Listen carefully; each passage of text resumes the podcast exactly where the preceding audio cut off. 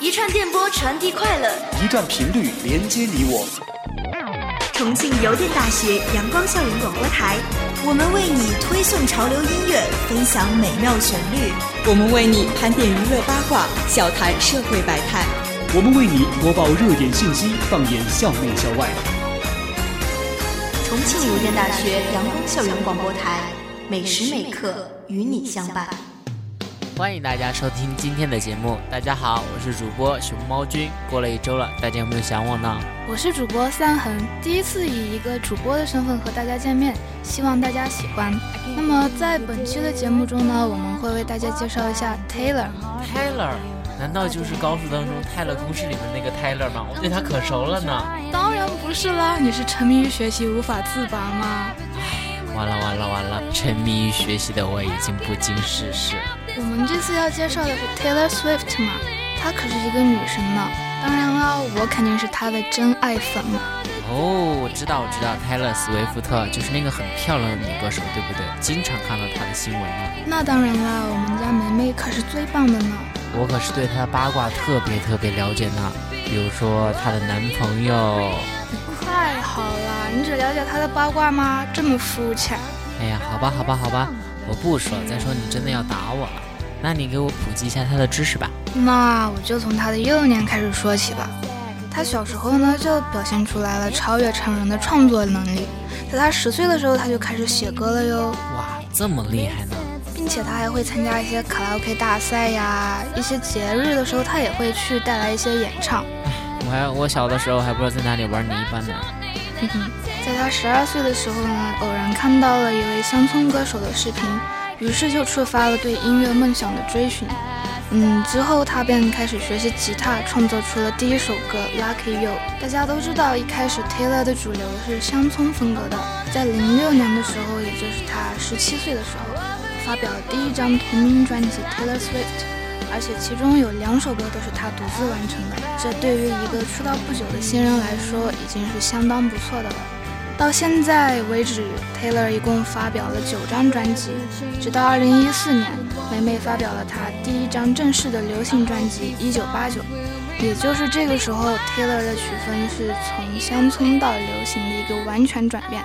从乡村到流行呢，Taylor 他慢慢的成熟起来，而且现在他的旋律创作能力已经是达到了目前主流流行音乐领域的极致。那他要是达到了流行领域的极致的话，我想象的话，在中国应该只有汪峰老师能跟他抗衡了吧？至于汪峰嘛，我还是不是太了解他了。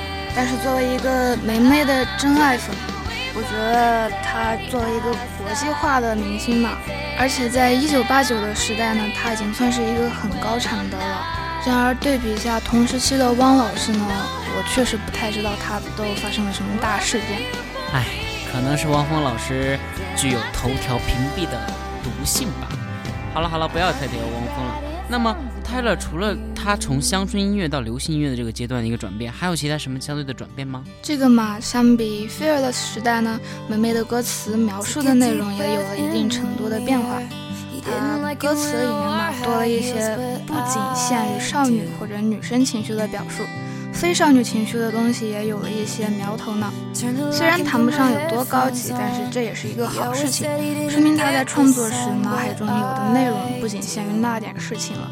看他现在造型越来越好莱坞成熟大美女了，嗯，那也应该是这个样子了。而且近期有传闻说梅梅的下一张专辑就要发布了，那就让我们一起期待吧。接下来让我们一起听一首歌《Forever and Always》。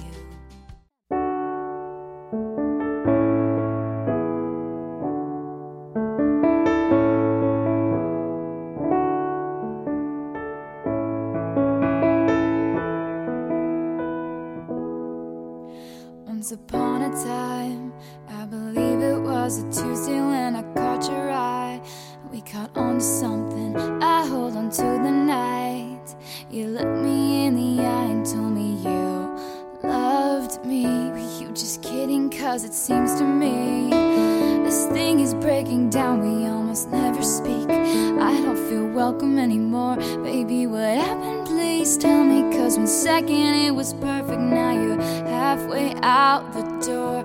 And I stare at the phone, he still hasn't called. And then you feel so low you can't feel nothing at all.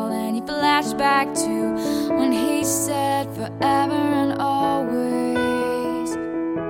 Oh, and it rains in your bedroom, everything is wrong. It rains when you're here and it rains when you're gone. I was there when you said forever and always. Was I out of line? Did I see something way too honest? Made you run like a scared little boy. I looked into your eyes, that I knew you for a minute. Now I'm not so sure. So here's to everything coming down to nothing. Here's to silence that cuts me to the core. Where is this going? That I knew for a minute, but I don't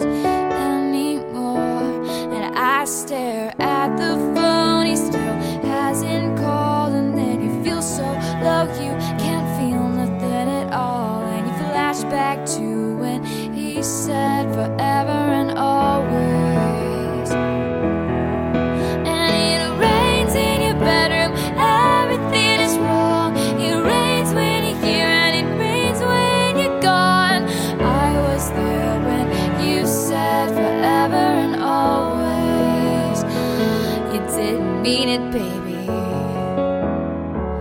I don't think so.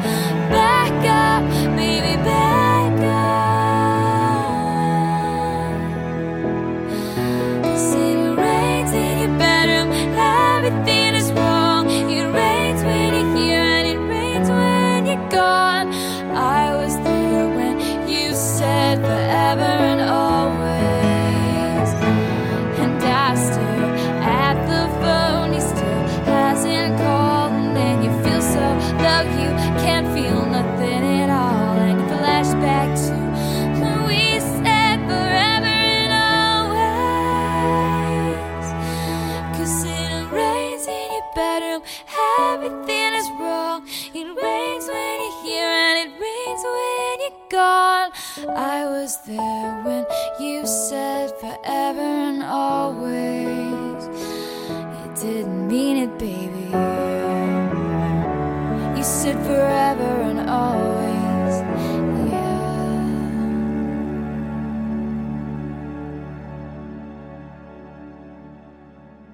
听了这位才女的这首歌，真的对她印象蛮深的。那么，嗯，我们之前一直都讲的是是她才华的一个经历，我想听听她的情感生活是怎么样子的呢？对于她的情感嘛，我就先说一下她的家庭成员吧。梅梅的家人呢，除了父母还有弟弟，她还有两只被宠坏了的猫。猫猫有什么被宠坏的呢？你不知道吗？其实梅梅在生活中也是一位尽职尽责的铲屎官的。在平时，她还会被家里两只喵星人萌得服服帖帖的。是两只吗？不是三只吗？是两只呀，你从哪儿听说的三只啊？那好吧，对于一个不了解她的人，我还是不说话。梅梅还发过一个她的超级可爱的折耳猫在掉进浴缸以后给它吹毛的视频，不施粉黛的居家美简直要把我美哭了呢。而且梅梅平时还会发一些和爱猫互动的照片，逗起猫来是真的一点偶像包袱都没有。梅梅她不仅在自己的 INS 上经常晒两只小可爱的照片，而且还将它们带上街去玩。用梅梅的话来说呢，就是小猫们被放在笼子里的话会被吓坏的，所以要带它们出去走一走。哎，这种情况在中国是绝对不可能发生的。在中国的话，街上面带猫的那些猫肯定是到处乱窜，啊，简直是不能够说了。而且还不止这些哟。梅梅还特地为她的两只猫定制了印有名字的猫包，而且都是非常昂贵的那种系列呢。既然大明星的猫很忙，除了要出镜街拍，还要跟着梅梅拍拍 MV 什么的。在 Blank Space 的 MV 中，我们就可以看到小可爱的身影。既然他们 MV 都能拍，那广告当然就是小 case 啦。然后 Taylor 呢，他以前为健怡可乐拍广告的时候，又带着他的猫咪出镜了。哎，我在中国想到唯一一个出名的就是那个乐高的，哎，不是乐高，是那个油漆的那只狗，特别特别的萌。那至于不外出的时候嘛，这些小可爱当然是和妹妹一起在家里宅着，舒服的滚床、看电视、午睡，幸福就是这么简单的。就算梅梅是如此的爱两只小可爱，但是她的猫也还是会对她造成一些伤害。就像有一次，那只小可爱就划了梅梅的腿。虽然 Taylor 给他的双腿投了四千万的美金的保险嘛，他的小猫也是照样下得了手呢。真的是想不通这些明星，一条腿值四千万，根本拿不了这条腿，太便宜了。好了好了，不要再聊猫了，真的是让自己啊内心疲惫啊。我还是聊一聊她的男朋友们吧，真的。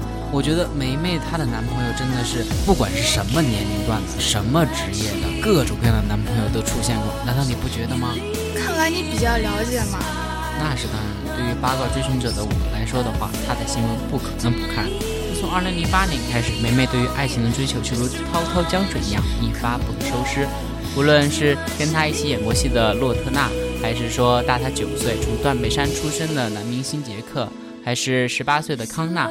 还是说 One Direction 里面最出名的哈里，还是获粉无数的抖森，她交的男朋友真是从老腊肉一直到了小鲜肉啊。嗯，对，像我知道的吧，就是 Forever and Always、Back to December，还有 Better Than Revenge，还有 Dear John，这些歌都是因为她的那些男朋友而写出来的歌，而且这些也是她知名度比较高的歌。还有 We're Never Getting Back Together，这也是他写给杰伦哈尔的一首歌。看来梅梅创造新歌的灵感是来自于她的前男友啊。对呀，而且据我所知嘛，I Knew You Were Trouble 就是他写给 Harry 的一首歌，而且 One Direction 曾经发布的一首歌 Perfect，看起来也是 Harry 对梅梅的回应了吧。她交了那么多的男朋友，所以说有人戏称他是红颜祸水的最高境界。据说他在八十四次恋爱之后，一共写了三百七十一首关于前男友的歌。十六位前男友因为名声扫地而破产，三十五位患上了忧郁症，五十二位有过自杀的念头，二十三位自杀付出了实际行动，更有八位自杀成功。嗯，说到这里的话，嗯，我觉得我们不能够随意的评价一个人感情生活，每个人在情感方面都是自由的。不管你对梅梅有没有看法，首先都要做到尊重。在这里，希望梅梅可以早日遇到一个适合自己的人，并且一直走下去。下面让我们听一首歌《You Are in Love》。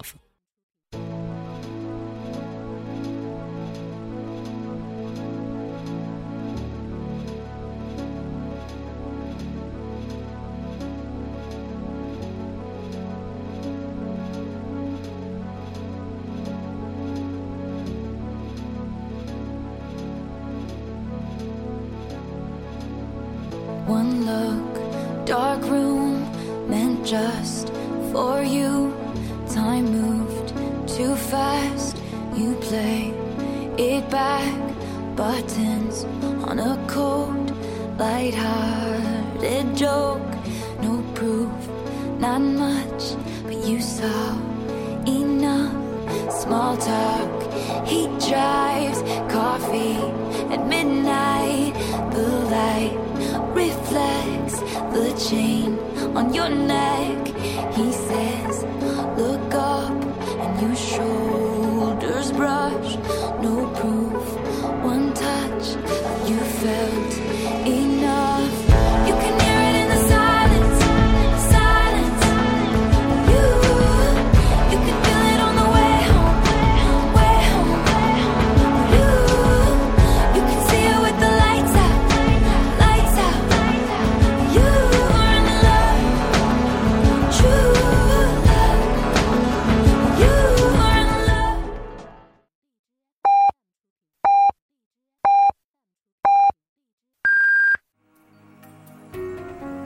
现在是北京时间正午十二点整，您收听到的是重庆邮电大学阳光校园广播台。morning, his place, burn toast Sunday, you keep his shirt, he keeps his word. And for once, you let go of your fears and your ghosts. One step, not much, but it's said enough. You kiss on sidewalks, you fight, then you talk. One night he wakes, strange look on his face, pauses, then says, You're my best friend, and you knew what it was. He is in love. You can hear it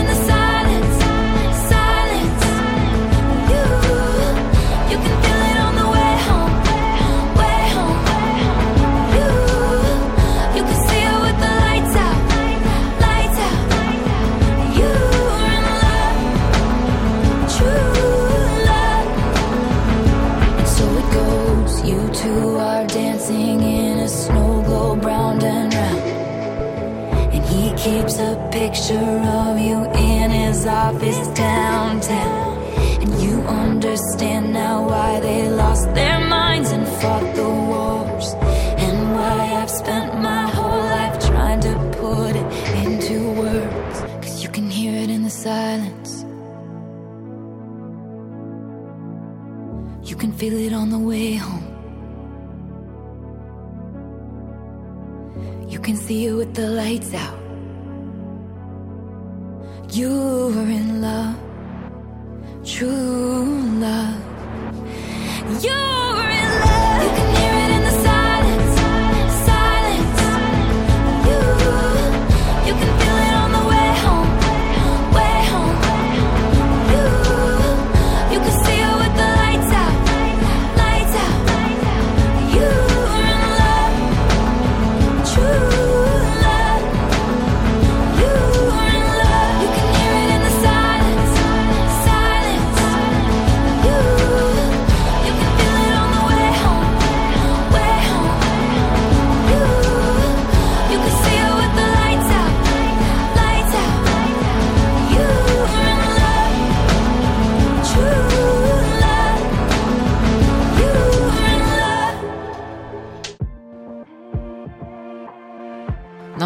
交了那么多的男朋友，难道就是因为他的长相好看吗？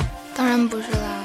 哎呀，这个我也承认有百分之五十到六十的原因是因为长相了，但其实还是因为他的才华嘛。哎，这世道啊，明明可以靠脸吃饭，非要靠实力。有时候想想真的是好气啊！你气什么嘛？而且你跟人家根本没有可比性嘛。我的心好痛。说起才华嘛，主要还是因为他的歌。为什么他的歌词总是很能吸引人呢？因为有真情实感。那么喜欢 Taylor 歌词的人，应该都是那些比较情感细腻，还有神经敏感的人吧？我想像那些神经大条啊、大男子主义啊，还有那些直男癌的人，肯定不会喜欢他的歌词。也许吧，但是对于真情实感嘛，这个大家都懂的。像他的歌词里面写的都是一些他和男朋友们的故事嘛，就像分也好，合也好，爱也好，恨也好，这都很大程度上有 Taylor 自己的情感在里面。看来他也是个性格幼稚、单纯、不成熟、甚至有些任性的一个小孩。对呀、这反而导致了他的歌词非常的触动人心呢。就是啊，嗯，我记得他最代表的就是《Love Story》吧，像里面的一些歌词就是很不现实的，但是的话还是有很多是喜欢他对于爱情的一种幻想。对，就像我们说，韩剧是非常狗血的，但还是有很多人喜欢。像他一些歌曲里面的一些句子，加上他的长相，这个画面一下就出来了。对比一下 Katy 的《Dark Horse》，除了 Turn the Bedroom into a Fair 以外，没啥画面感。你会发现，现在很多歌手都会去追求一种很酷的情感，比如说把别人甩了，就会说一句 I don't really care about，很酷。但是谁又能够真正的把感情放得下呢？对啊，Taylor 的歌之所以受人喜欢，就是因为他不酷，就像小孩子的幻想很多，就像 Fearless、Big Now 这些专辑里面的歌呢，就像小孩子的情感一样纯洁。我想大家都应该听过《The Best Day》吧？迄今为止，我真的是从来没有听过其他在同龄人能够写出这么对家人的那种深意的一首歌。嗯，我真的觉得现在整个流行世界的话，对于真情实感是一个很缺乏的一个现象，所以才使得 Taylor 拥有了如此高的人气，而且引起了如此多的人的共鸣。哎，在这里我真的觉得自己好 low 啊！我真的想跟那些嗯用男朋友这些事情来黑 Taylor 人说，如果他很成熟、很从容、很理智对待感情，那他怎么写出那么那么那么的真情实感的歌曲呢？毕竟艺术创作是需要真情实感才能创作出来的吧。如果你纯粹是为了赚钱而创作的话，那创作出来的东西肯定是有差别的。其实我觉得纯粹为了赚钱也没有什么不好，毕竟的话各自有各自的一些独特的特点吧。对于粉丝来说的话，嗯，偶像就是能够和自己保持远远的距离是最好的，就是只是听他的歌，然后用自己的经历去理解他的歌。至于 Taylor Swift 到底是一个什么样的人，是好人，是坏人，是正常人，还是个完人，还是等等一些什么样的人，这些都不重要。像 Justin Bieber 都这样了，但是街上还是会放 Baby One Time 这些歌。但是关键是看你追的是歌还是歌星。嗯，其实喜欢 Taylor 的人远远不止于年轻人，有很多中年人、老年人，就像 Shake It Off 等等等等这些歌中，感到了对于现实生活的一种真实的感觉。而且喜欢他的原因。大多是因为他的歌词以及他的调调。在新专《一九八九》出来之后，感觉他还是延续了以前的风格，而且完完全全的变成了一位流行歌手。但是在《Red》专辑中的《All Too Well》实际上还是有一点 country 风格的。而一九八九完全是流行的风格，这也是为什么 Taylor 经久不衰，至今仍然这么火的原因。我想 Taylor 一直这么火的一个原因，最重要的还是她的才华吧。和 Gaga、水果姐姐还有 Rihanna 这些同级女明星相比呢，Taylor 的金曲数量是遥遥领先的。虽然说大家都有自己的代表作，而且我也觉得他们的歌都很好听的，像 Dark Horse、I Really Like You。Bad Romance 等都是非常的不错，但是仅凭 Taylor 一个人就创作出了非常非常流行的 Blank Space、Shake It Off、Style、We're Never Ever Getting Back Together、Fifteen、I Know You Were Trouble 等等，这些歌是真的走到哪里都有，就像收音机啊、购物中心啊、餐厅啊，你随时随地都可以听到的。就像我之前在机场的一个书店里面。那家书店一直都在循环播放梅梅的歌，所以我一激动就为他贡献了我所有的现金。啊，你真的是一个死忠粉！我记着我高中的时候，我们英语老师的话经常给我们放的歌，就像 Blank Space 啊，还有 Shake It Off，经常会放。我们课间的时候，整个教室，甚至可以说是整栋教学楼都会有这个的声音。再者，Taylor 的话，Feminist 的形象也给他加了不少的分。大家在国内也许感觉不到那么的明显，但在西方国家，很多女性对于自己的地位是不满意的，在婚姻、在人际关系，他们都需要有更高的一个追求。所以说，对于大批的女粉丝来说，既有小女人的音乐满足自己的幻想，歌手本身又是平权主义者，又满足自己对平等地位的诉求，合二为一，当然对 Taylor 赞许有加了呀。为了满足我旁边这位迷妹的心思，我觉得我们大家还是对 Taylor 有更好的。期许吧，希望他能够给我们带来更好的音乐。接下来就让我们听一首歌《Enchanted》。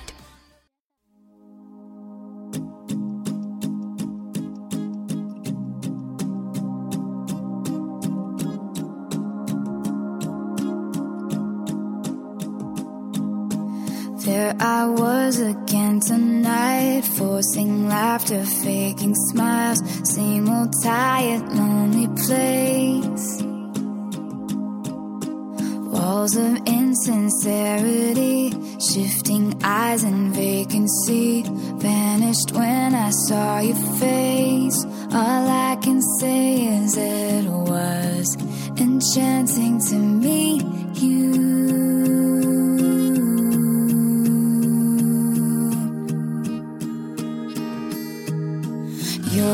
Whispered, Have we met? Across the room, your silhouette starts to make its way to me. The playful conversation starts, counter all your quick remarks like passing notes in secrecy. And it was enchanting to me.